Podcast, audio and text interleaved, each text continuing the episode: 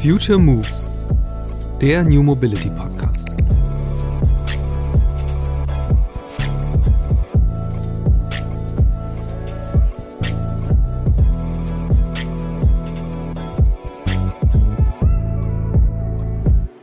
Also man erkennt schon, dass da ein Speed äh, drin ist.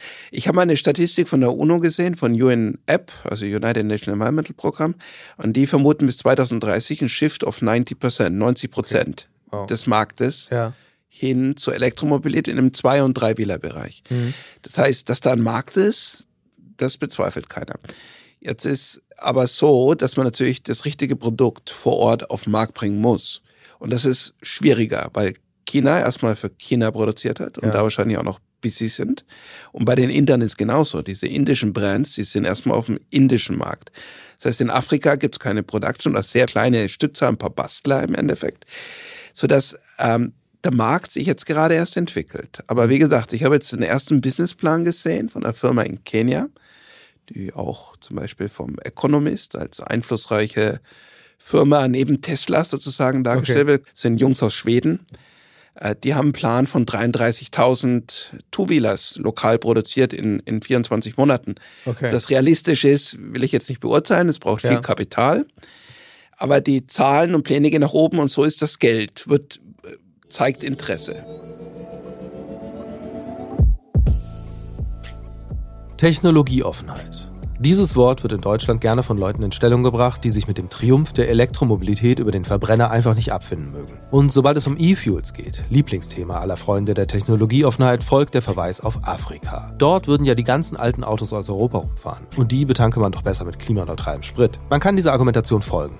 Oder man kann mal schauen, wie es um die Zukunft der Mobilität in Afrika tatsächlich bestellt ist. Die UN geht davon aus, dass im Jahr 2030, wenn in Europa also noch immer Verbrenner vom Band rollen, in Afrika bereits 90 Prozent der zwei- und dreirädrigen Fahrzeuge elektrisch fahren, weil die lokalen Regierungen die Antriebswende dort fördern, vor allem aber weil Strom vielerorts billiger ist als Benzin. Boda-Boda-Fahrer könnten bis zu 90 Prozent der Energiekosten sparen, wenn sie ihre Passagiere auf E-Motorrädern transportieren. Und von denen sind Hunderttausende in den Megacities des Kontinents unterwegs. Mein heutiger Gast, Jochen Moninger, sagt, die Antriebswende in Afrika wird in den kommenden Jahren eine extreme Dynamik entwickeln. Und weil er so ziemlich jede und jeden kennt, die oder der sich mit E-Mobilität auf dem Kontinent beschäftigt, gibt es in dieser Podcast-Episode jede Menge Insider-Infos. Jochen lebt seit einigen Jahren in der äthiopischen Hauptstadt Addis Abeba und das Thema Mobilität begleitet ihn schon seit Jahren. In unserem Gespräch erklärt er den Status quo und die größten To-Dos. Vor allem die Finanzierung sei für viele Startups ein großes Problem, obwohl niemand das gigantische Potenzial des Marktes bezweifelt. Eine extrem spannende Episode des Future Moves Podcasts, die zeigt, wie groß die Offenheit für die neue Technologie E-Mobilität in den afrikanischen Ländern bereits heute ist.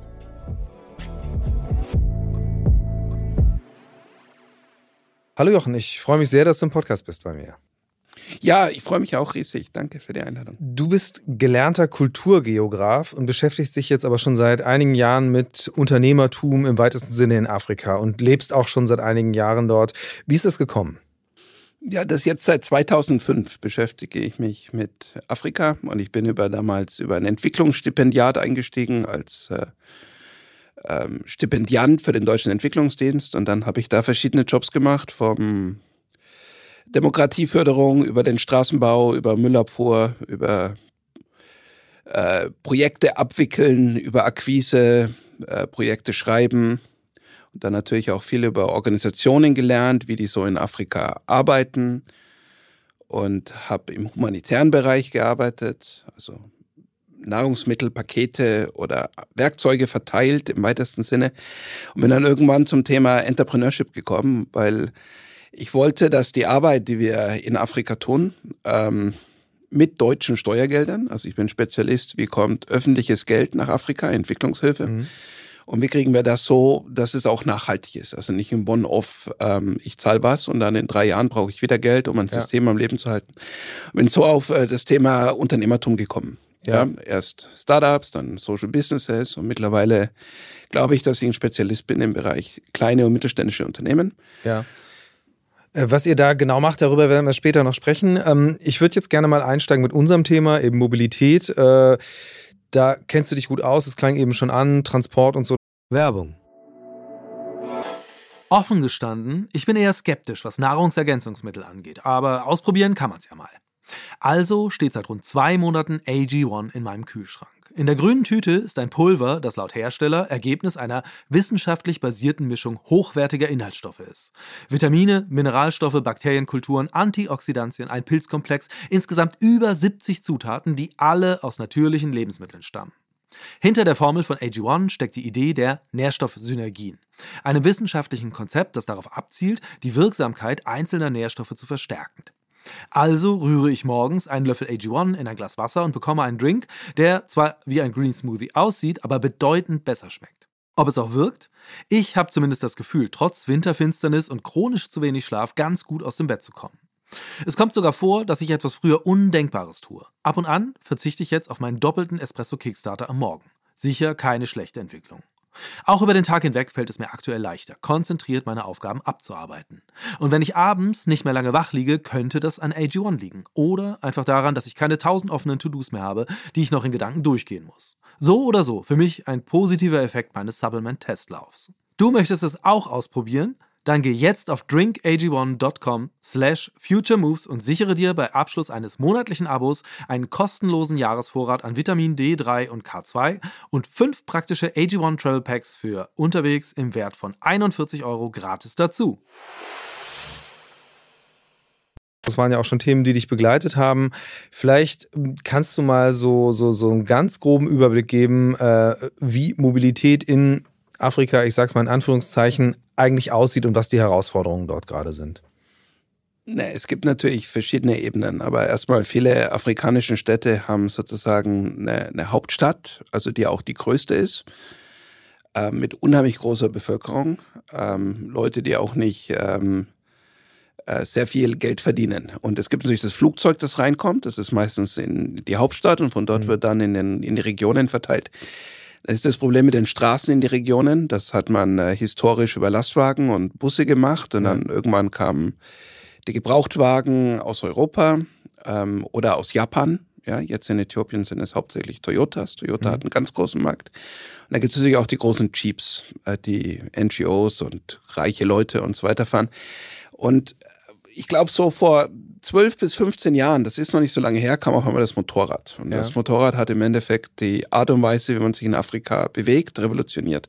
Und auf einmal Strecken, auch relativ kurze Strecken, man sich die leisten konnte. Mhm. Ich meine, ein Taxi mit dem Auto, ja, oder den Bus entlang der Hauptstraße, aber mit dem Motorbike konnte man halt auch in die Dörfer fahren, die kleinen Wege.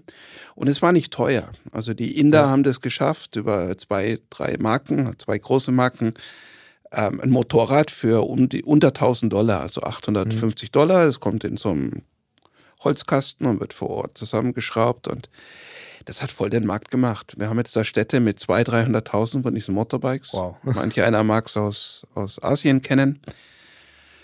Ja, und dann habe ich mich angefangen mit dem Thema zu beschäftigen.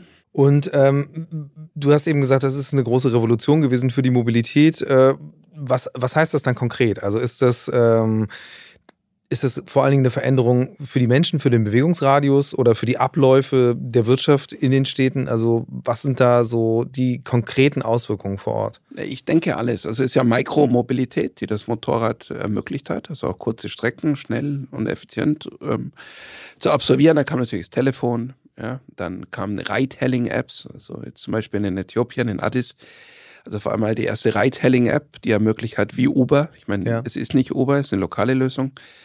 Das hat die Taxipreise reduziert auf ein Drittel, auf mhm. 30 Prozent. auf einmal konnte man sich das leisten. Ja. Eine Alternative zum Minibus-System, der öffentliche System entlang von Hauptachsen war, ähm, auf einmal gehabt. Das heißt, unheimlich viel neue Flexibilität ist entstanden.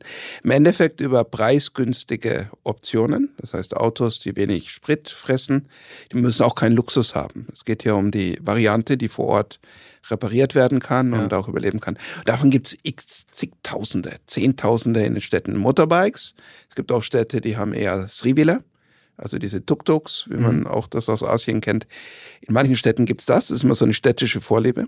Wovon ist das abhängig? In Addis Abeba zum Beispiel dürfen in der Stadt keine Motorbikes als Personentransport fahren. Das haben die halt verboten, weil sie Angst haben vor den Gangs, die dann an jeder Ecke stehen mit vier, fünf okay. Motorbikes.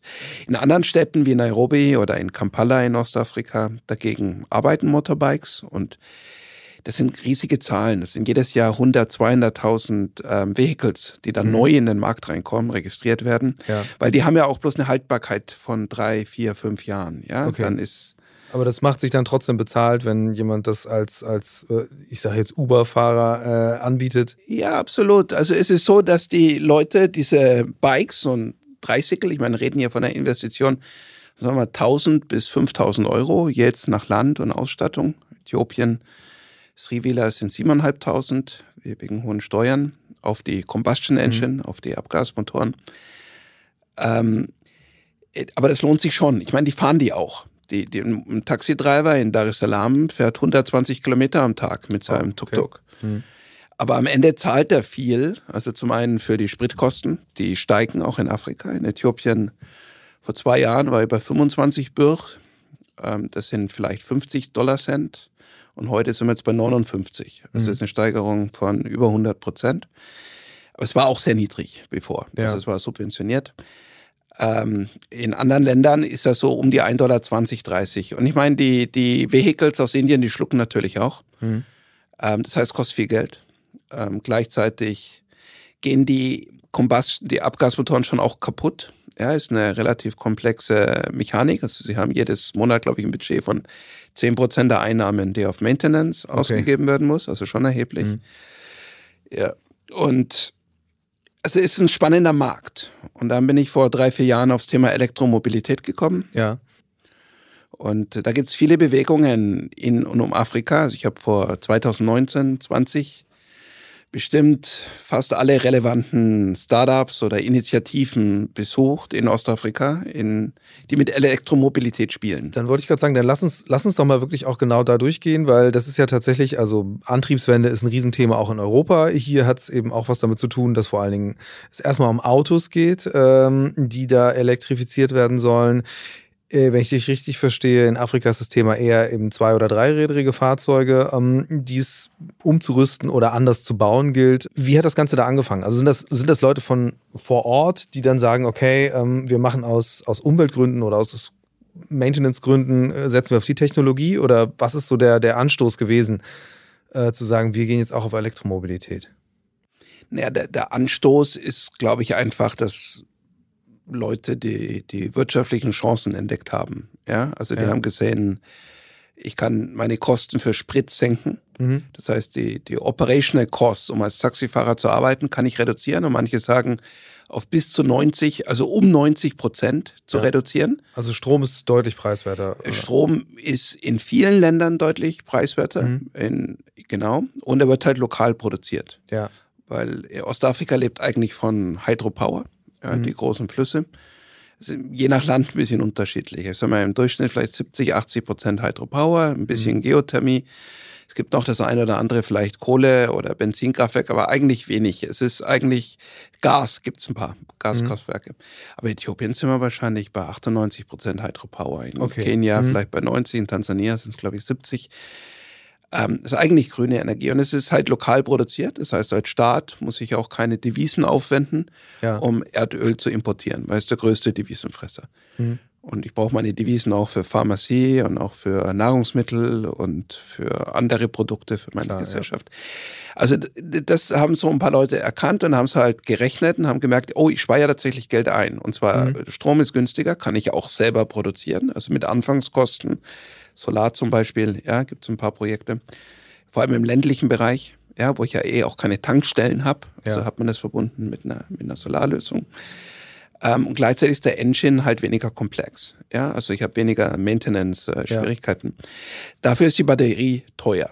Ja, aber da haben sich halt die ersten gedacht, wir kriegen das schon gelöst. Und die, ein paar Firmen sind jetzt auch so weit, einen Schritt zu tun von Idee zu richtig Wachstum. Ich glaube, der größte Anbieter im Bereich Two-Wheeler, der ist in Ruanda und mhm. ich bin jetzt nicht sicher, wie viele Assets der im Markt hat. Ich glaube um die 600 Bikes, mhm, okay.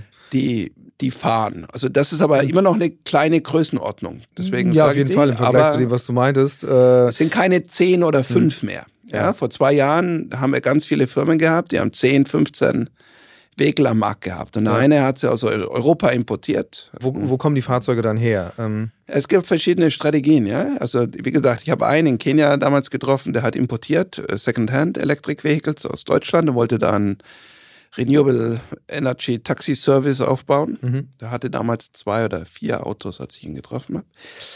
Dann, aber das Modell, was sich so jetzt ein bisschen durchsetzt, ist im Endeffekt auf Two-Wheeler mhm. und Three-Wheeler-Basis, dass man in China und es ist hauptsächlich China, ähm, äh, Sets, Teile bestellt. Also Rahmen, ja. ähm, Räder, äh, Engine, also den, den Motor ja. und Batterien. Mhm. Und Batterien ist das most tricky. Also am Anfang hat man sich ja auch die Bikes aus China kommen lassen, komplett. Also als komplette Lösung, okay. Und dann hat es halt lokal assembled. Mhm. Aber das hat nicht so gut funktioniert, weil auch Batterietechnologie ja in den letzten Jahren auch immer besser wurde. Also die ersten Modelle waren einfach noch nicht so gut. Ja, mittlerweile haben wir Lead-Acid-Batterien als Standard, aber dann kommt es auch darauf an, welche Zellenqualität. Mhm. Und da gibt es in China halt auch verschiedene Produzenten mit verschiedenen Qualitätsstufen und die zu identifizieren, die, die gut sind, ist auch nicht so einfach, wenn man da in Afrika sitzt, ja, ja. und das per Internet und Telefon macht. Ähm, aber so haben viele Startups angefangen. Ja, und dann haben sie angefangen, so einzelne Teile halt ein Eigendesign noch zu machen und so ein bisschen die Bestellung zu, zu customizen. Wie gesagt, der größte hat jetzt erst so um die 600. Ähm, also das ist ein Ansatz. Es gibt jetzt aber da Companies, die haben jetzt Skalierungsgedanken von Zehntausenden Produktionen im, im Jahr. Die, sagen, also auf der Basis, äh, wir kaufen die Teile ein, ja. nach unserem eigenen Design ja. setzen wir die zusammen. Ja. Äh, sehr kapitalintensiv, denke ich. Das ist das Problem. Mhm. Richtig. Inventory Costs, ja. Die kann sich keiner leisten. Es gibt eigentlich kaum substanzielle Investitionen. Die größte Investition im Markt die ist, glaube ich, in ein Startup in Nigeria geflossen von um die sieben Millionen Euro. Ja. Jetzt habe ich letzte Woche von einem Uganda, ein Borderwork heißt seine Firma, toll, mhm. kann man googeln. Äh, der hat angefangen mit Retrofitting. Also der hat mhm. gesagt, mhm. es fahren schon so viele Bikes rum in, in Afrika, in dem Fall Kampala lass mich die alten nehmen, die Rahmen schauen ja noch ganz gut aus und die ganzen Ersatzteile, Blinker, Licht und Bremse, das ist ja auch alles am lokalen Markt. Lass mich einfach den Engine, den Combustion Engine rausbauen und den Elektro Engine rein und hat dann im Rahmen einen Kasten gebaut und hat eine Batterie reingesetzt. Das ist mhm. Retrofitting. Ja. So haben auch ein paar angefangen. Der hat jetzt auch zum Beispiel ein Investment bekommen, substanzielle Höhe, ähm, im niedrigen, einstelligen äh, Millionenbereich, okay. ja, aber trotzdem substanziell ähm, mit der Idee, äh, da jetzt ein RD für ein möglichst lokalisiertes Bike ja, mhm. zu etablieren. Ich meine, Batterie kommt von außen, wobei er auch so weit gegangen ist mit seiner Firma. Das ist ein Deutscher und einer aus, aus Uganda, äh, dass er die Batterien vor Ort herstellt. Also da hat sich die okay. Lithiumzellen kommen lassen. Problem ist, auch da muss man große Mengen einkaufen, um auf vernünftige Preise zu kommen. Da hat dann vor Ort die Connector gebaut zwischen den Zellen und hat ja. da halt alle möglichen Sensoren noch reingebaut weil halt die These ist, wenn man das in x tausend Bikes hinkriegt, dann kommt man auch an Big Data. Ähm, Wie kriegt man denn die Kompetenz dafür eigentlich zusammen? Also, äh, weil das ist ja ein großer Sprung zu sagen, äh, ich, ich kaufe mir Teile ein, die ich zusammensetze, ja. oder ich gehe wirklich in diese Produktionstiefe rein. Also in dem Fall dieser Firma in Kampala, das waren halt äh, Ingenieure.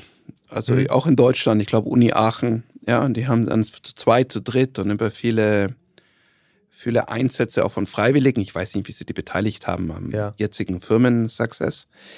Aber das ist so ein bisschen Erfolgsgeschichte. Aber du brauchst natürlich Zugang zu Working Capital, um einzukaufen. Ja. Äh, andere probieren Zwischenlösungen. Also die sagen halt, äh, wir designen das in China. Also es gibt eine Firma in Tansania, mit der ich auch im engen Kontakt bin. Mhm. Wir machen Srivila und wir sagen, es kann keiner besser produzieren als die Chinesen. Ja. Man kann sie nicht schlagen, was Preis und Leistung und Qualität betrifft, in diesem Marktsegment. Aber lass uns probieren, den Design, den sie in China bauen, so anzupassen, dass er vor Ort funktioniert. Also wir haben probiert. Also an Straßenverhältnisse und. Äh, Richtig. Äh, Natürlich mit Testen, Iteration Phases, hier Schlagloch, ähm, Bushings, äh, Blinker, lokale Austaubarkeit, Batterie funktionstüchtiger. Es geht so zwei, drei, vier Generationen braucht man. Auch das kostet mhm. Geld. Ja. Aber es kostet auch Zeit. Also was mich überrascht hat, als ich da jetzt in den Sektor jetzt aktiv bin, ist die langen Supply Chains. Also von Ordering to have it on spot, it's easily three to nine months. Bis mhm, okay. vielen Problemen, die man vorher nicht erwartet. Zum Beispiel? Also, okay. Verschiffen. In China gehen die Container nicht raus. Wir hatten ein Problem, wir wollten Batterien nach Äthiopien schiffen, aber die haben in Dubai angehalten. Mhm. Da wurde der Container auf ein anderes Schiff übergelagert. Aber dann ist das Gefahrengut und durfte in Djibouti nicht mehr landen, weil es einen Zwischenstopp gemacht hat an einem Zwischenhafen. Okay. Das sind dann so Details, die hat man nicht auf dem Schirm. Ja. Also da muss man ein bisschen ähm, frusttolerant sein. Und ich sag mal, man muss auch schon äh, schauen, dass man das mit dem, dass man gute Clearance Agencies hat, ja, die Erfahrung haben, wie man an diesen Häfen arbeitet. Ja.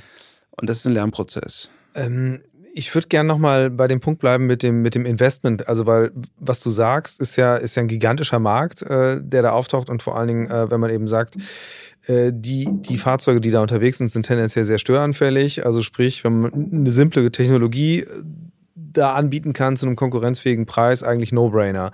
Warum ist das so schwer, äh, Leute zu finden, die da rein investieren? Und sei es, sei es einfach die chinesischen Unternehmen selbst, die ja ein großes Interesse hätten. Ja, es passiert schon auch. Es ist halt einfach ein Prozess und das Ökosystem ist noch auch sehr, sehr am Anfang mhm. ja, ähm, der, der Entwicklung. Wir haben jetzt die ersten, ich sag mal, 10, 15 Startups, die probieren und dann hast du mal einen besseren Unternehmer dabei. Dann hast du einen Träumer dabei, dann hast du jemanden, der von der Uni kommt, ja, und nur basteln möchte über, mhm übertrieben ähm, äh, ausgedrückt. Aber es ist unheimlich eine Öffnung passiert die letzten zwei Jahre. Also es gibt so äh, Programme, auch von der EU oder auch von mhm. der UN, die so Investment-Matching machen für diese lokalen Startups. Ja.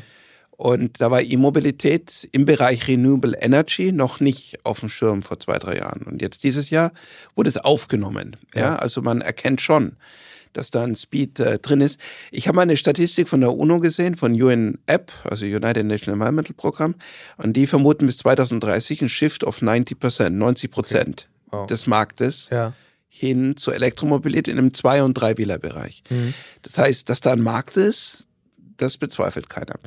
Jetzt ist aber so, dass man natürlich das richtige Produkt vor Ort auf den Markt bringen muss. Und das ist schwieriger, weil China erstmal für China produziert hat und ja. da wahrscheinlich auch noch busy sind.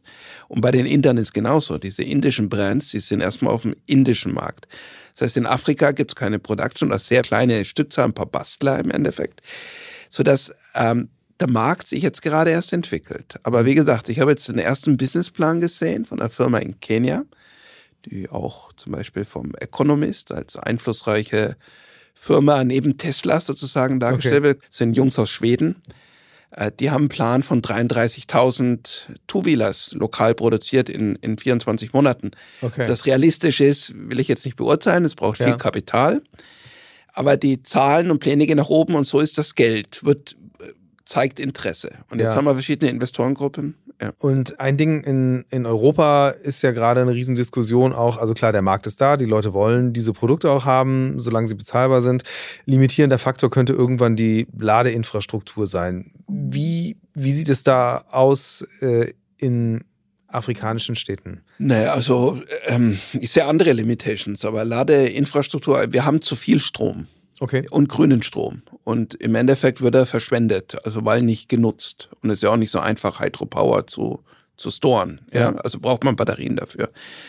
Äh, was natürlich passieren muss, ist lokalisierte Lademöglichkeiten. Also im Endeffekt Batterie äh, nehme ich mit ins Haus und tue es an die mhm. Steckdose und drei Stunden später ist voll. Und das machen wir auch oder machen auch die meisten der Firmen. Das sind Swappable Batteries. Wir machen das mhm. in Tansania. Wir nehmen die Batterie so wie eine kleine Tasche, nämlich aus meinem Tuk-Tuk raus und Steckdose und dann ist voll.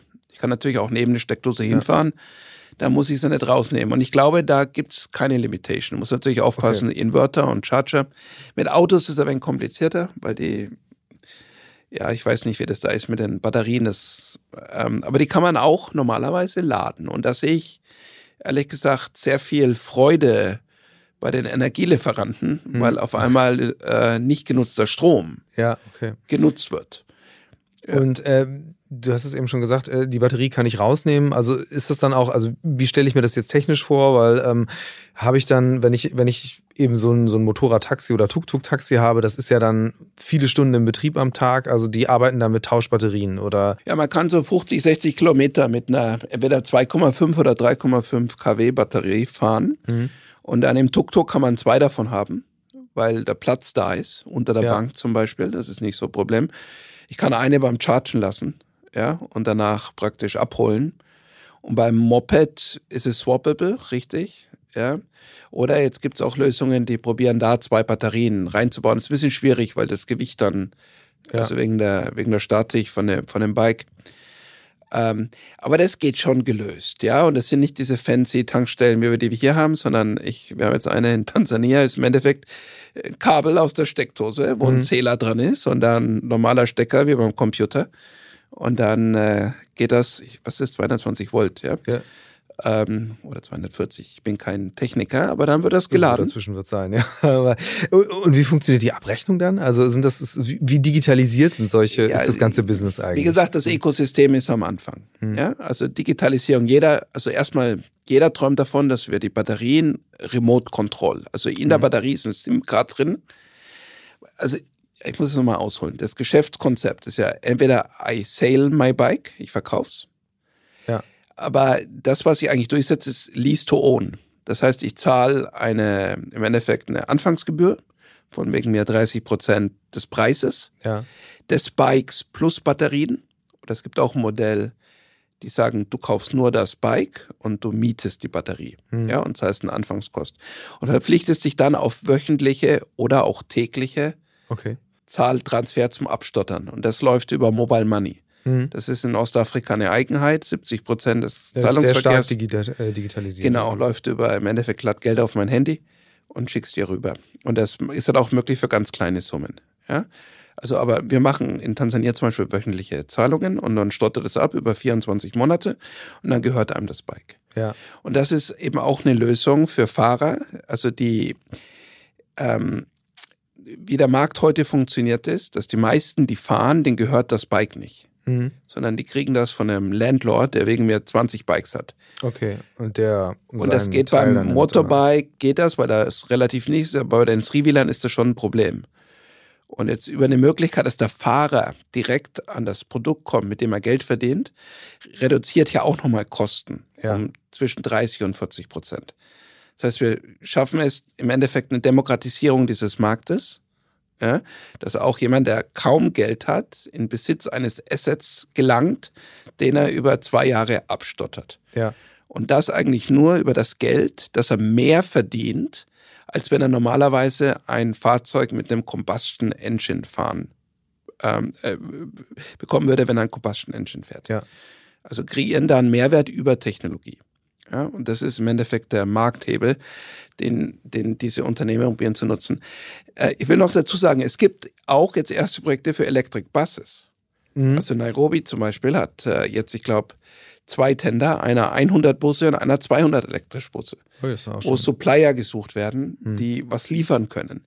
Was aber halt im lokalen Standard auch aushält. Und das ist halt dann vielleicht nicht der Mercedes-Bus, der zwischen Hamburg und München pendelt, sondern ein Bus, der auch ein Schlagloch aushält. Ja. ja? Wie, wie wichtig ist eigentlich äh, dieser Aspekt der Umrüstung? Also, weil das ist ja tatsächlich, äh, also was ich so mitkriege, eben äh, gerade aus Hamburg, man sieht halt hier alle, alle äh, paar Tage fährt hier ein riesiges Schiff äh, voller gebrauchter Autos Richtung Afrika ab. Die landen da ja irgendwo. Und möglicherweise sind da auch Busse drin. Du wirst es besser wissen, was da quasi rausrollt ähm, am Ziel. Äh, ist es am Ende vielleicht sogar noch ein viel größerer Markt, als jetzt über neue Fahrzeuge nachzudenken? Also gerade sobald man in den vierrädrigen Bereich geht. Also ich weiß nicht, ob sich das ökonomisch lohnt. Also ich habe kenne mindestens zwei Firmen, die das tun oder mhm. damit begonnen haben und auch immer noch existieren. Alte Landcruiser zum Beispiel für Safari in, in, in Kenia. Ähm, ob das jetzt auf Scale möglich ist, weil ich meine, gut, man muss halt die Motorhaube aufmachen, muss einen anderen Engine, anders, andere Triebswelle, Antriebswelle einbauen, Batterien, oder ob es besser ist, Neuwagen zu bringen, weil es kommt ja auch mit Technologie und Software und so ja. weiter, ja da, da bin ich nicht fit, ob das auf Scale sozusagen äh, funktionieren kann. Aber ich meine, Afrika ist definitiv ein wachsender Markt. Also wir haben in Äthiopien 17,5 Altersdurchschnitt. Mhm. Das ist jetzt ja. nicht so, dass da keine Kunden sind. Also immer noch neue im Endeffekt müssen neue Assets in diesen Markt rein. Die ja. Nachfrage ist höher als das Angebot. Das ist ja tatsächlich, also ich hatte so in, in der Vorrecherche ein bisschen gelesen, dass äh, gerade die deutsche Autoindustrie so vor, vor Corona schon so ein bisschen gejubelt hatte, dass äh, Afrika das neue China werden könnte. Das ist ja vielleicht ein Thema, das sogar noch dringlicher wird, äh, jetzt, wenn man sieht, wie die politischen Entwicklungen da sind. Ist das denn re realistisches Szenario, dass da wirklich am Ende europäische Konzerne um die Ecke kommen und die Produkte liefern, die da gewünscht sind? Oder andersrum besteht ja eigentlich die Chance, dass äh, findige Unternehmer vor Ort eigentlich die Chance jetzt ergreifen können, zu sagen, nee, wir machen unser eigenes Ding und halten auch mal die Wertschöpfung hier bei uns. Naja, klar, also wir machen unser eigenes Ding, das wollen viele.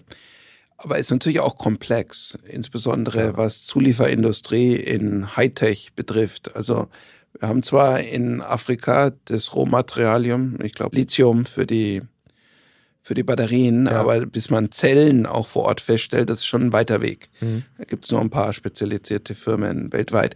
Das heißt, man ist mit, und das ist ein Problem mit Elektro-Technologie, ähm, äh, halt immer noch abhängig von der globalen Wertschöpfung und Zulieferung. Das heißt, ja. ich mache das selber einfach so, das, das geht nicht. Aber man kann natürlich möglichst viel vor Ort machen, was Sinn macht. Also erstmal hat man Zollvorteile beim Import ja, weil Value Add wird normalerweise äh, gefördert ja, von den lokalen Regierungen bis zu 0% Import auf Materialien im also Gegenzug. Für, für, für Teile dann, die. Äh, Richtig, gibt es verschiedene Stufen, mhm. Semi-Knockdown, ja, oder, oder eben. Also da muss man halt ein bisschen verhandeln, ja. Ähm, und dann äh, bringt das aber Vorteile. Natürlich vor Ort auch Wertschöpfung, Arbeitsplätze. Und man kann natürlich dann Schritt für Schritt schauen, welche Teile man auch vor Ort über alternative Lieferketten bekommt, weil für so ein Unternehmen, dieser ganze Import ist natürlich auch eine Aufgabe.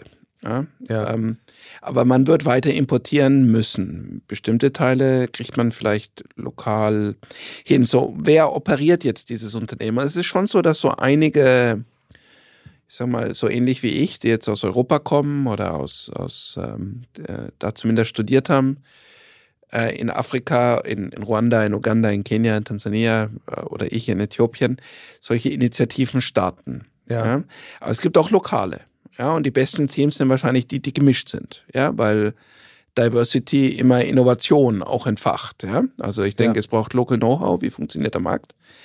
Aber es braucht natürlich auch diese stringente äh, Unternehmererfahrung, ja, wenn die ein Europäer mitbringt und nach Afrika geht, das kann schon auch klappen. Und es braucht halt Access to Capital. Also das ist eine heiße Diskussion auch in Ostafrika. Wer kriegt das ganze VC-Kapital und werden ausländische Gründer bevorzugt vor heimischen Gründern. Und da haben wir noch keine große Corporate gesehen. Ich weiß, Volkswagen hat mal gesagt, in Ruanda ziehen sie was auf. Jetzt habe ich schon mhm. länger auch nichts mehr gehört. Ich weiß nicht, wo es steht. Äthiopien war ein super interessanter Markt vor Corona und dann hat der Krieg angefangen und jetzt ist der Ruf ein bisschen schlecht. Ja. Aber von der, von der Sache her, es gibt Nachfrage, es gibt lokales Geld. Also in Äthiopien verkaufen jetzt die chinesischen Elektroautos, die in China für 8000 Euro verkauft werden, kosten 30.000. Wow, okay. Ja, ist natürlich aber das Problem Logistik, ja, und dann ja, Wertschöpfung, ja, und alles, alles mit drin, ja. Ich meine, so einfach ist der Markt nicht, deswegen ist der Preis auch so hoch. Aber, ne, aber die Leute zahlen. Ja. ja.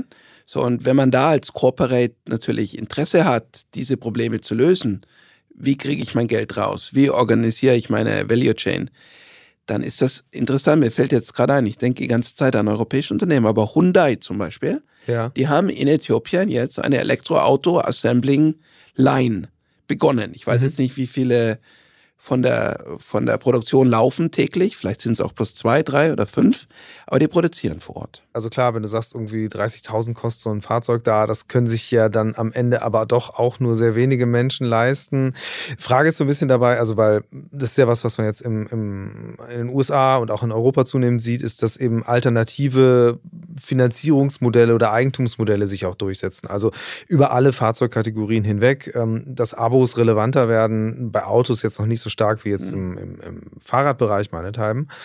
Ähm, ist das was, was, in, was du in Afrika auch beobachtest? Also, dass wirklich ähm, jetzt gar nicht mal unbedingt im E-Auto-Bereich, aber dass es auch die Möglichkeit gibt äh, oder die Möglichkeiten gesucht werden, dass man die Fahrzeuge anders äh, ja, an die Leute bringt? Ich meine, Sharing ist schon ein großes Thema. Und Uber oder die lokalen Kopien, das waren riesige Erfolge oder sind Mhm. riesige Erfolge. Jetzt aber so zum Eigentum, ähm, äh, da glaube ich nicht so an Sharing. Es braucht schon Eigentümer. Also Mhm. ich meine, eine Firma da Roller einfach draußen rumstellen, jeder schnappt sich den, der will. Braucht es vielleicht auch nicht. Also haben wir nicht die Straßen. Mhm. Ja, und auch die Straßen sind viel enger, man hat gar nicht den Platz dafür. Und zweitens ist natürlich auch Labor Cost so niedrig, dass du das eigentlich gar nicht unbewacht lassen musst. Ja. Ja, oder du kannst dir den Chauffeur leisten, ja, der im Auto wartet. Mhm. Das ist kein signifikanter Kostfaktor im Vergleich zu den Assets. Ähm, äh, was aber in Afrika passiert ist, ist insbesondere halt, der sich kein Auto leisten kann, der leistet sich ein Motorbike. Mhm. Oder halt ein Three-Wheeler. Das heißt, man hat diese alternativen Kategorien. Oder wegen mir auch E-Bike. Es gibt noch relativ wenig E-Bikes, weil Fahrradfahren Ja. gefährlich ist, wenn die Straßen zu voll sind und es keine Fahrradwege gibt. Ist es, ist es so viel gefährlicher als Motorradfahren eigentlich dann? Ja, Motorrad ist man halt schneller so. Okay. Also vielleicht. Gut, also ja. E-Bikes äh, gibt es jetzt ein paar, aber Motorbikes halt deutlich, deutlich mehr oder als normale Fahrräder. Aber das wäre die Ausweichkategorie. Wenn Ja. ich kein Geld fürs Auto habe und ich meine, schau mal die Bevölkerung. Wir haben jetzt in, in der East African Community sind das über 200 Millionen Einwohner. In Äthiopien sind 120 Millionen. Also selbst wenn sich da bloß 5% so ein Auto leisten können, ist immer noch ein relevanter Markt Ja. der im Endeffekt nicht, nicht, nicht bestückt ist. Aber interessant ist natürlich der Massenmarkt. Und du, du fragtest, was du auch mit den Chinesen, Chinesen und Internet, ich glaube, die entdecken das schon. Aber sie sind halt auch noch ähm, dabei, den heimischen Markt ja, zu füllen. Ja. Und wie gesagt, UNDP sagt, bis 2030, 32, 90 Prozent Shift auf Elektro. Und das hätte enorme Konsequenzen ja, für die Marktdynamik, aber Ja. natürlich auch für die Sauberkeit der Städte. CO2 ist ein Thema, ja, was Pollution bedeutet, dann natürlich auch Lärm. Ja. Ja. Ich finde ich finde es vor allen Dingen auch deswegen interessant, weil das ja auch so ein bisschen ein Korrektiv zu dieser Erzählung, die man hier hat. Äh, also für Europa wird ja auch immer damit argumentiert, wir brauchen E-Fuels und wir müssen da sehr auf, äh, aufwendig äh, synthetisches Benzin herstellen, weil wenn wir es hier auch nicht brauchen, weil wir Elektroautos haben, in Afrika fahren die ja alle noch rum. Also würdest du eigentlich sagen, es ist auch schon ein bisschen Quatsch, die Argumentation. Ne, da fahren natürlich schon viele Autos rum, die mit Benzin äh, und, und Diesel funktionieren. Äh, ob ich mir jetzt da vorstellen kann, dass wir das aus Europa, die Biodiesel darunter exportieren, I don't know. Darum geht es auch gar nicht unbedingt äh, auch Produktion vor Ort. Äh, aber es ist halt immer so, so die, die Argumentation zu sagen, so, naja, das, die Elektromobilität, die findet halt erstmal hier so bei uns statt und äh, da gibt's ja gar nicht die Infrastruktur. Das ist ja Das, so. sehe ich nicht. Also es gibt eigentlich jetzt in den Städten schon ziemlich äh, gute Stromsupply. Und wie gesagt, es gibt Stromüberschuss. Und das Problem sind vielleicht die Leitungen, aber nicht so sehr die Produktion. Und man muss das jetzt mit dem Chargen lösen, welchen Inverter, ja, und, und äh, Charging-Geschwindigkeit. Aber Strom ist erstmal da, das sehe ich nicht. Also ich glaube, im städtischen Raum wird das in Afrika schneller gehen. Ja. Ich meine, jetzt die Frage jetzt haben wir mit dem Kapital. Wie schnell werden Assets in vernünftiger Qualität vor Ort zur Verfügung gestellt? Das ist das so. Aber wenn das Asset da ist, das Bike, das zuverlässig 120 Kilometer fährt am Tag und das auch für 365 Tage oder wegen mir 1000 Tage, dann kaufen das die Leute. Schau, vor zwei Jahren, ich, ein Startup wieder, ich war da involviert, als die ihre ersten 30 Bikes, das ist das, was heute 33.000 produzieren möchte, Mhm. haben uns die ersten 30 oder 40 bestellt. Da sind, ich glaube, alleine sechs Batterien während des Fahrens in die Luft aufgegangen. Aus diesem ersten Batch. Ja. Und sowas darf natürlich nicht passieren. Logisch. Ich meine, die Technologie muss fit sein. Aber wenn jemand in der Lage ist, als Company das anzubieten, zu einem Preis, den sich die Lokalen leisten können, dann ist es eigentlich ein, ein absoluter Wachstumsmarkt. Ja? Ja. Auch die Lastenfahrräder heißt immer wieder hier in Deutschland, in den Städten, äh, habe ich ja auch schon viele jetzt getroffen, die denken, das kann in Afrika funktionieren.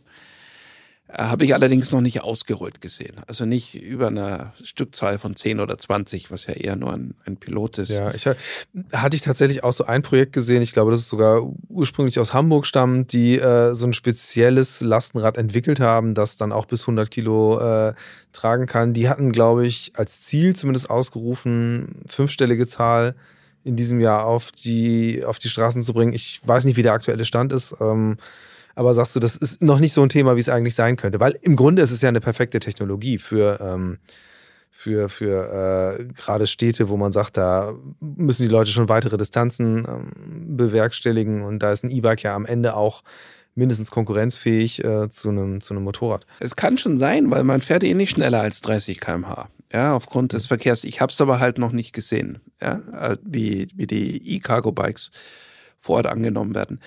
Das Problem ist halt die Produktion und die Beschaffung, ja. Auch diese E-Cargo-Bikes müssen die Rahmen irgendwie vorgefertigt werden und ja. dann muss das alles importiert werden. Das ist, ja, wie gesagt, der Markt ist am Anfang. Ist ein klein, also ein beginnendes Ökosystem. Aber Regierungen geben eben äh, Incentives, also sagen zum Beispiel keine Steuer auf äh, E-Elektro-E-Bikes oder E-Fahrzeuge hm. oder geringere Steuer. Es gibt jetzt halt diese ganze Umweltbewegung, ja, es gibt auch erste CO2-Modelle, wo man, wo man sozusagen durch die Einsparung des CO2 sich das bezuschussen lassen kann. Ähm, es gibt, wenn man in Afrika investiert, äh, Steuerfreiheit für, für mehrere Jahre, also mhm. je nachdem, wie man äh, das verhandelt. Aber ist halt auch kein ganz einfacher Markt, also vor allem für ausländische Unternehmen. Man muss sich da bewegen können, ja, muss die lokale ja. Kultur, so wie man das in China gelernt hat, muss man auch in den afrikanischen Ländern das lernen. The way of making business. Aber ich sag mal, für die, die das hinkriegen, die machen schon, machen, können schon ein gutes Geschäft machen. Ja. ja. Du bist ja quasi Experte, äh, auch so ein bisschen als so Matchmaker äh, in dieser Welt. Ähm, ich glaube, es wäre auch nochmal äh, interessant darüber zu sprechen. Also ähm, gekommen bin ich ja auf dich oder kennengelernt habe ich dich ja über einen, ein, kann man sagen, Impact-Fonds äh, aus Hamburg. Impact heißen die. Ähm, erklär mal vielleicht das Businessmodell dahinter, weil vielleicht, also mein Gefühl ist, darüber versteht man auch so ein bisschen, ähm, was passieren kann, damit eben Investments äh, oder Investitionen in, in, in Menschen oder auch Unternehmen in Afrika einfach nachhaltiger funktionieren, als sie das eben in diesem klassischen Entwicklungshilfemodell tun. Ja, so, so Impact ist eine gemeinnützige GmbH, die wir vor drei Jahren etwa gegründet haben. Hier auch mit einem ehemaligen Kollegen aus, aus Hamburg. Ähm, und unsere Idee ist im Endeffekt, äh, Geldern afrikanischen Unternehmern zur Verfügung zu stellen. Ähm, und dann gibt's verschiedene ähm, Quellen für diese Gelder. Ja? So ja. traditionell sind es Banken oder halt auch Venture-Kapitalfonds, die jetzt mehr und mehr nach Afrika kommen. Aber wie gesagt, das Ökosystem ist auch noch erst am Beginnen. Ja, es gibt viel weniger Geld als eigentlich Nachfrage nach Geld. Das ist halt das Problem mit, mit Wettingen und wie finde ich den richtigen äh, Abnehmer. Und mit Impact ist die Idee, eine neue Geldquelle zu erschließen. Das ist eine Geldquelle ja. von, von Spenden. Ähm, wie ähm, möchten Europäer zum Beispiel Geld spenden gegen eine Spendenquittung und wir als Impact äh, münzen dann diese Spende in Equity um, in Unternehmen in Afrika, die ein Service, eine Dienstleistung oder ein Produkt anbieten, was auch einen sozialen Effekt hat. Was ist das zum Beispiel? Äh, da zum Beispiel die Produktion von recycelt äh, Bau, Bauelementen, ja, aus Plastik mhm. hergestellte Steine oder, oder Fliesen, äh, Porzellan. Äh, es sind aber auch Wertschöpfungsketten im Agrarbereich. Es ist zum Beispiel auch äh, Textilrecycling, ja, mhm. Sammeln von Altklamotten und Umwandlung. Ähm, ja, oder die, die Herstellung von Nahrungsmitteln für den lokalen Markt, äh, zum Beispiel äh, gesunden Erdnussriegel für die arme Bevölkerung, die ja. sich nur kleine Quantitäten leisten kann. Ähm, oder ein Ofen, Pyrolyseofen, die vor Ort ähm, den Rauch reduzieren, den Frauen beim Kochen am offenen Feuer ja. einatmen. Also solche Geschäfte. E-Mobilität äh, steht auch schon länger da auf meiner Ideenliste. Es, es, gibt ein paar Initiativen, die sind interessant, auch im ländlichen Raum, ja, wo man insbesondere auch Frauen den Zugang für zu Fahrzeugen ermöglicht über mhm. Solarstationen. Als Impact haben wir allerdings noch nicht investiert, weil wir auch sagen, dass Elektromobilität eigentlich ein Thema ist, wo auch Privatinvestitionen reinlaufen können. Also du brauchst keine Spenden, okay. die relativ krisenresistent ja. sind, sondern es ist eigentlich auch für für Venture-Kapital interessant. Deswegen haben wir das noch nicht angefasst. Aber ich bin privat ein bisschen engagiert in verschiedenen Elektromobilitätsinitiativen. Wo, in welchen Bereichen ist das so? Ähm, also wo, wo, weil andersrum würde ich jetzt mal sagen, das sind jetzt die, die Themen, wo du sagen würdest, da steckt Potenzial drin. Ich habe ein IMBA gemacht vor zwei Jahren in Berlin und da habe ich einen kennengelernt, der hier in Deutschland ähm, mit dem Elektroscooter in der Markteinführung äh, mhm. zugange war mit einer der Firmen, die es mittlerweile äh, verkauft. Und ihn habe ich von den Möglichkeiten E-Mobilität in Afrika erzählt. Und er ist dann sozusagen ein bisschen im Team, aber eher physisch ist er nach Tansania an den mhm. Lake Victoria. Und da war unsere erste äh, Baustelle war Elektromobilität mit den Fischerbooten. Ja. Also den, den Engine von dem kleinen Boot äh, mit Batterien und die dann raus auf den Lake schicken. Ja. Da gibt's wenig Wellen, also ist relativ gut kalkulierbar. Mhm. Und ähm, ja, das funktioniert auch. Das macht auch ökonomisch Sinn, weil so ein Fishing-Trip über Nacht, das sind locker 30, 40 Liter, ja. die so ein Fischer braucht und das ist ein hoher Kostenaufwand. Problem ist, dass die Fischerdörfer nicht überall Strom haben, ja, ja weil die Stromlinien ja. halt sich auf die Städte konzentrieren.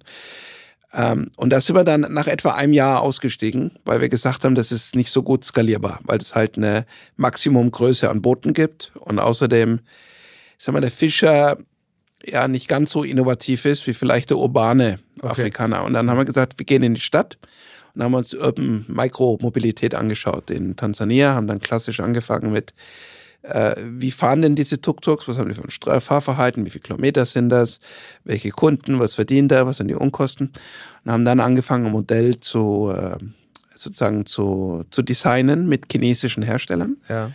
Und diese chinesischen Hersteller eine macht Batterie, der andere macht das Fahrzeug. Ja, also schön geschaut, welche Räder, welche Bremse, welche ähm, anderen Sicherheits- und äh, Vorkehrungen und auch Zertifikate und sind jetzt gerade bei der dritten Generation von Fahrzeug in äh, Tansania, ja. haben auch schon geschafft ein Seed-Investment, das ist in dem Fall ein Investi in, in Investor aus der Schweiz, ein mhm. institutioneller geht jetzt gerade auf eine Pre-Serie A-Runde. Ja, muss man schauen, ob das klappt. Ja. Dass man die Daten, die wir gesammelt haben, eben auch dann verkauft sozusagen an den Investor und sind dabei, das zu skalieren. Und deswegen kenne ich das Ökosystem auch ganz gut. Und ich wiederhole mich nochmal zu sagen, der größte Anbieter hat etwa 600 Assets im Markt. Das ist immer noch sehr wenig. Und dann gibt es eine ja. große Masse mit so vielleicht 20 bis 60, also vielleicht nicht große Masse, so um die 10 Unternehmen. Viel mehr ist das nicht. Das heißt, der Markt ist noch am Sondieren. Ja, der, der einsteigen möchte, es ist offen, aber man muss natürlich die Technologie lösen. Wie komme ich ja. an Batterien, die vor Ort standhalten? Wie komme ich an ein Fahrzeug, das vor Ort standhält? Und was ist mein Verkaufskonzept? Wie komme ich an den Endkunden? Ja. Was, was waren denn, du hast ja vorhin selbst gesagt, man braucht eigentlich drei bis vier Generationen von Fahrzeugen, bis es überhaupt funktioniert.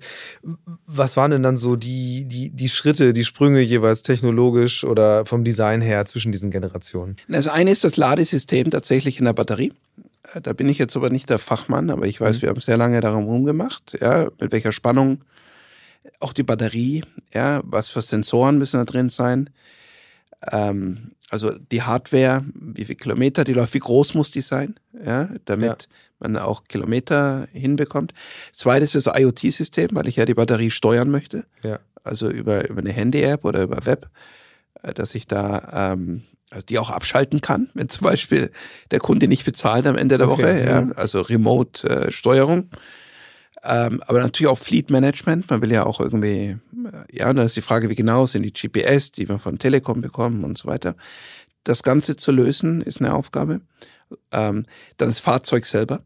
Ja, man kann natürlich sagen, das, was in Asien funktioniert, funktioniert auch in Afrika.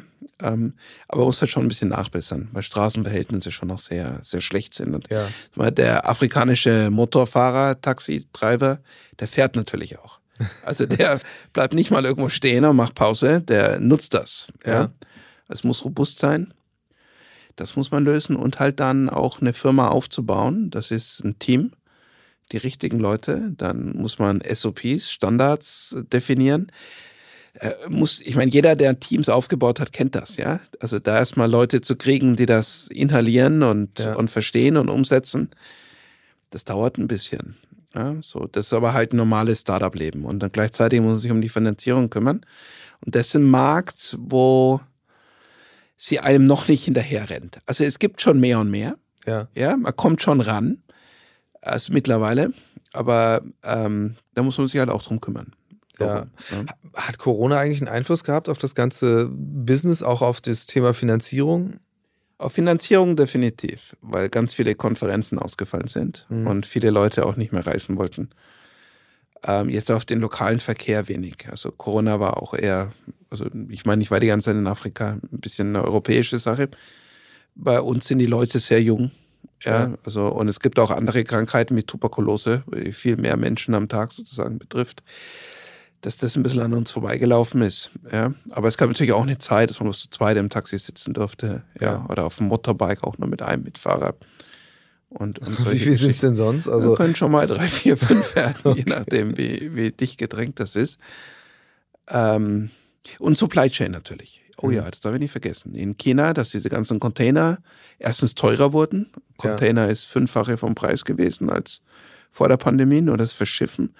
Und dann halt auch die Abwicklung in den Häfen, das war schon problematisch. Das hat viele Companies lokal auch, auch betroffen, ja, dass man nicht mehr an Supply gekommen ist. Gibt es auch sowas wie wirklich äh, finanzielle Förderung von solchen Unternehmen aus den, aus den, von den Staaten her? Also, weil das ist ja, wenn man sich hier anguckt, die ganzen, also gibt ja kaum ein Startup in Europa, das äh, ohne staatliche Anschubfinanzierung überhaupt erstmal loslegt. Also in so einem Tech-Bereich, wo man halt wirklich kapitalintensiv unterwegs ist. Es ist ein super spannendes Thema.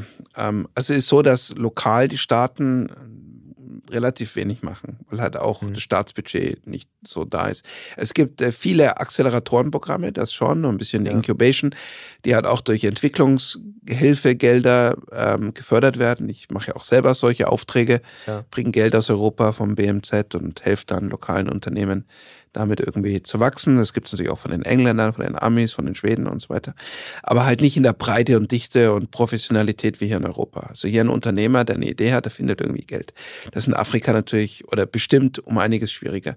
Gleichzeitig das Problem, es gibt keine Exit-Märkte in Afrika. Es gibt also ganz wenige Beispiele, wo ein Exit stattgefunden hat. Das heißt, diese Idee über Equity, ein Cash-out hinzukriegen, wie es so mancher Ja. Unternehmer in Europa hat, ist auch ein bisschen schwieriger, aber es bewegt sich in, in, in diese Richtung.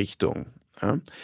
Es gibt halt andere Geldquellen, also UNDP, GIZ, ja, die staatlichen, die ich gerade schon erwähnt ja. habe, die kennt ein deutscher Unternehmer nicht, ja, der kennt bloß äh, Ja. irgendwelche VC-Namen. Ähm, und ich sage mal, die Guten, die kriegen es überall hin. Ja, aber ein Unternehmen aufzubauen in einem neuen Markt, ein neues Produkt, ist natürlich auch harte Arbeit. Glaube ich sofort. Äh, ich, ich bin total gespannt, wie sich das entwickelt. Also, weil ähm, du hast ja aufgezeigt, was für ein immenses Potenzial dieser Markt hat und wie groß der, der Bedarf nach Fahrzeugen, am Ende Elektrofahrzeugen da jetzt schon ist und dann noch sein wird, wenn man sich eben auch so die, die Altersstruktur in diesen Ländern anguckt. Ich, ich danke dir herzlich für die Einblicke äh, in, in, ja, in dieses Mobilitätsökosystem Afrika, wenn man das überhaupt so groß zusammenfassen kann. Ganz zum Schluss würde ich gerne noch auf eine Rubrik kommen im Podcast. Und zwar ist es der Mix der Woche. Da rede ich mit meinen GästInnen darüber, wie sie selbst sich im Alltag fortbewegen. Da, glaube ich, wird sich dein, dein, dein Pendelverhalten, das du da so werktäglich hast, auch ein bisschen unterscheiden von dem jetzt von irgendjemandem, der in Berlin Mitte in einem Büro sitzt. Also erstmal bin ich neidisch, weil in Berlin würde ich mit der U-Bahn auf die Arbeit fahren. Und die gibt's in Äthiopien nicht. Und ich wohne bloß etwa zwei Kilometer von meinem Arbeitsplatz weg oder 1,6, aber ich fahre tatsächlich mit dem Auto. Weil einfach Warum? zu laufen ist das zu dreckig, zu viele Abgase. Es gibt nur kaum einen Gehweg, man kann schon laufen, aber es stinkt einfach, weil die Autos sehr alt sind ja, und nicht Elektro. Ja. Und für Fahrrad, das ist zu chaotisch. Das geht nicht. Also es ist zu gefährlich, weil es gibt so viele Autos bei so engen Straßen. Es ist Ja. nicht so gut durchorganisiert. Genau, das heißt, ich pendel mit so einem alten Toyota Yaris, auch sehr teuer. äh, Wie lange lang bist du unterwegs pro Strecke? Ja, das kommt darauf an, wann ich losfahre. Wenn ich das schaffe, normalerweise Kinder in die Schule, bin ich der Erste im Büro, dann ist die Straße offen. Zehn Minuten später fahre ich zehn Minuten länger. Ja? Und manchmal fährt man da auch sehr lange, wenn man in den Stau kommt. Ja. Das ist dann, dann unangenehm. Zwischen Ländern muss man natürlich fliegen. Ähm, das ist angenehmer, wenn der Flug kurz ist. Ja. Und äh, dann zwischen Städten kann man mit dem Auto fahren. Das sind halt dann Überlandstraßen. Ja. Ist auch ganz interessant, weil man natürlich andere, ähm, äh, weil man die Städte und Dörfer sieht, ja, und die, die Umwelt. Aber schon sehr autolastig, muss ich, muss ich Ja. sagen, weil Fahrrad und Laufen einfach keine Option ist und U-Bahn gibt's nicht. Ja. Es gibt eine Straßenbahn, aber die ist, es gibt nur eine Linie, wird von chinesischer Straßenbahn, die ist so voll. Und der fährt ja auch bloß zum einem Endpunkt, ja. Und Ja. dann, ja. Ich meine, was man machen kann, ist, man kann Ride heißt es bei uns. Das ist wie Uber, ja, oder Fares über die App jemand bestellen. Ja. Das geht schon auch, aber ist auch wieder auto-based. Ja. Schon, schon interessant. Also, dass, dass dann doch irgendwie eine sehr starke Fokussierung aufs Auto noch da ist. Ähm, und auf der anderen Seite aber auch äh, eben höre ich raus, sehr wünschenswert, dass so eine Antriebswende da auch gerade im Vierradbereich äh, möglichst schnell mal stattfindet, dass man wieder atmen kann. Überhaupt. Absolut, ich würde mir gerne eins kaufen. Ist halt teuer, mhm. ja, auch für mich teuer. Und das Zeug aus China, was ich vorhin gesagt habe, das ist von der Qualität nicht sehr gut. Aber da etwas aus Deutschland zu importieren, so ein Elektroauto, ja, ich plane das, aber hat halt auch so logistisch noch ein paar Schwierigkeiten. Ich habe auch ein bisschen Angst, ehrlich gesagt. Was ist, wenn das mit dem deutschen Charging vor Ort ein bisschen anders ist? Ähm, ja, und E-Bike, wie gesagt, in Addis ist das verboten mit dem Zweirad. Ist auch gefährlich. Ja. Zu viele Autos unterwegs sind. Also bleibt dann schon das Auto. Ja. Aber da gerne Elektro. Gut, das ist doch eine schöne Perspektive nach vorne. Also, dass die Elektromobilität äh, sowohl für dich privat als auch allgemein definitiv eine wachsende Rolle spielen wird. Äh, herzlichen Dank für das Gespräch. Ja, danke. Hat mir auch Spaß gemacht. Future Moves, ein Podcast von OMR und Hamburg Messe und Kongress.